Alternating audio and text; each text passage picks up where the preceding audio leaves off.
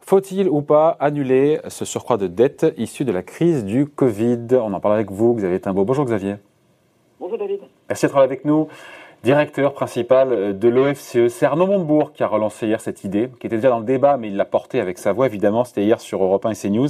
En gros, il nous dit, et là pour le coup, je pense qu'il a raison, on va se prendre au moins 20 points de PIB, 500 milliards d'euros de, de, dette en plus au, au, au, travers de cette crise. Eh bien, l'ancien ministre plaide en gros pour une, une, annulation. Alors, elle est concertée là en zone euro, tout ça sous l'égide euh, et financé par la Banque Centrale Européenne.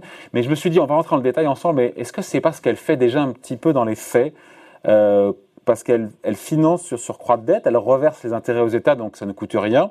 Et si elle refinance à l'infini, ce qu'elle ne fait pas pour l'instant, cette dette, c'est comme si elle était annulée. Voilà, ce serait comme si elle était annulée si la Banque centrale, effectivement, annonçait et décidait de détenir perpétuellement cette dette. Alors, ce qui n'est pas le cas aujourd'hui, puisque elle, elle, détient la dette publique dans le cadre du quantitative easing. Hum.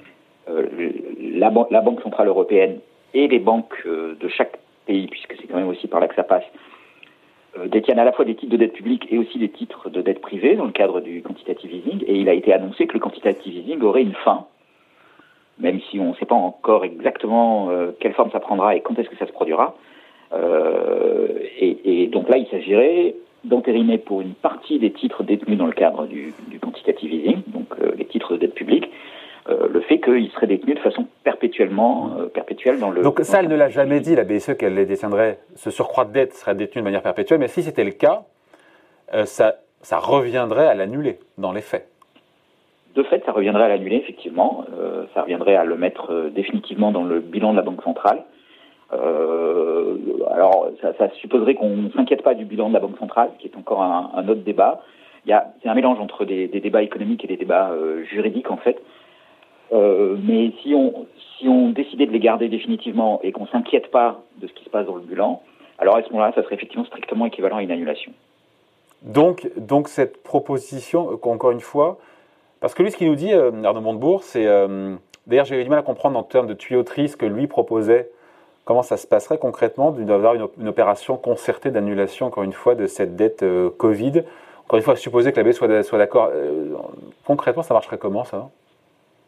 Bah, concrètement, ça pourrait marcher en, en, décidant que un certain nombre de titres détenus par la Banque centrale européenne ou par les banques centrales nationales, ouais. euh, avec une clé qui serait déterminée pour euh, déterminée pour chaque pays quel est le montant de dette publique que, que l'on annule, donc pour identifier cette fameuse dette Covid par exemple, là on, on, on déciderait, la, la banque, le, le, créditeur qui est la banque centrale déciderait qu'elle renonce à son à, son, à sa créance. Et donc, ça constituerait l'annulation. Alors, ça, c'est une première façon de faire. La deuxième façon de faire, ça serait que le, le débiteur, donc chaque État, annonce à la Banque centrale qu'il annule sa créance, donc qu'il qu annonce qu'il ne la remboursera jamais. Alors, ça, c'est un petit peu embêtant sur le plan juridique parce que ça constitue un, un, défaut. un événement de défaut. Et là, on aura Et toutes donc, les agences de notation qui vont nous tomber dessus. Alors, bon, les agences de notation, c'est un problème, mais le problème, c'est surtout que la, le, le, en cas de défaut, il y a un certain nombre de clauses qui vont se déclencher, euh, en particulier dans des, par exemple, dans des titres comme des CDS, des crédits de défaut de swap, euh, et, et, qui vont déclencher des assurances. Donc, c'est des paris que prennent euh, les marchés financiers sur le fait qu'il y a un défaut public. Et si jamais ce défaut se déclenchait, euh, à ce moment-là, il y aurait une discussion juridique, mais qui est indépendante du, de la Banque centrale ou de l'État en question, euh, donc qui serait une discussion entre les détenteurs euh, du contrat CDS, euh, les, les, deux parties ouais. de, du contrat CDS, qui, qui devraient déterminer s'il y a eu un événement de défaut ou pas, et donc si on doit déclencher ou pas l'assurance. Donc on rentrerait en zone de turbulence via cette solution, au minimum. On rentre dans une, une difficulté juridique euh, qui est tout à fait considérable. Il ne le dit pas, ça, Arnaud Montebourg, il précise pas. Non. Alors, il y a une petite subtilité, c'est que, en fait, depuis, depuis euh, plusieurs décennies maintenant, on essaye de faire en sorte que les, titres de dette publique soient traités de façon égale avec les titres de, de, de dette privée et qu'il n'y ait pas de différenciation qui soit faite entre un détenteur public ou privé d'un titre de dette publique. Donc c'est une double homogénéisation ou une double non-distinction entre qui est l'émetteur, est-ce que c'est un émetteur privé ou public, et qui est le détenteur du titre de, dette. Mm. Et ça, de façon à uniformiser le droit et à donner des garanties juridiques, en particulier aux détenteurs de la dette euh, publique, euh, en leur disant que le fait de détenir de la dette publique, c'est comme détenir de la dette privée, et ils sont aussi couverts par le droit qu'ils le sont par, euh, par, le, par le droit concernant les, contrats privés.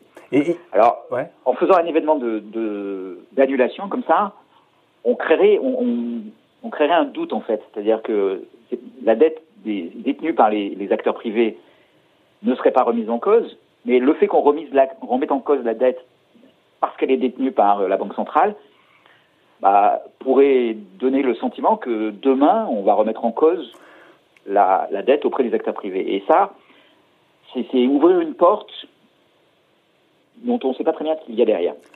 Donc on se dit quoi? On se dit que hum, quand il s'interroge encore une fois, Arnaud Montebourg, sur euh, qui va rembourser comment ces 500 milliards au bas mot de dette Covid, il, a raison dans le fond Il y a sur ce débat, est-ce qu'on va devoir la rembourser ou pas? Parce qu'une dette, ça se rembourse, c'est ce qu'on apprend, non? Alors, une dette, ça se rembourse, c'est effectivement ce qu'on apprend. Euh, ceci étant dit, au moment de la rembourser, on peut décider de réemprunter. Euh, la dette, pour le moment, elle est empruntée à un taux qui est très bas, voire même nul, disons, pour simplifier. Donc en fait, ce que ça veut dire qu'on ne paye pas d'intérêt sur cette dette pendant euh, la période de maturité de la dette. La seule obligation qui est associée à cette dette, c'est de la rembourser une fois qu'on est arrivé à l'échéance. Euh, si à l'échéance, la Banque centrale euh, continue d'acheter de la dette publique et que les taux d'intérêt sont toujours à zéro, on est dans le cas d'une dette annulée. voilà, sauf qu'on ne sait pas si dans 5 ans, dans 10 ans, dans 20 ans, on sera toujours dans cette situation. D'avoir une BCE qui rachète et à taux zéro. En même temps, le taux n'est pas un sujet parce qu'encore une fois, les taux d'intérêt sont reversés aux banques centrales nationales qui reversent l'argent aux États. Donc euh, ça ne change pas grand-chose. Voilà, c'est à la fois pas un sujet, et puis en même temps, c'est aussi une inquiétude. C'est-à-dire que le, les taux d'intérêt bas, c'est très pratique du point de vue de l'emprunteur public, parce que ça fait comme une annulation de dette. Donc la dette, en fait, n'a pas de poids, la nouvelle dette n'a pas de poids. Euh, par contre, ça, ça, pose tout un tas de problèmes pour euh, donner un prix au, au risque, pour faire fonctionner les marchés financiers, et aussi parce que ça traduit le fait qu'on est en période d'inflation très basse, voire de déflation, avec une anticipation associée. Donc on, aimerait revenir à une situation normale qui serait euh, à la fois caractérisée par des taux d'intérêt plus élevés et par des dettes publiques plus basses.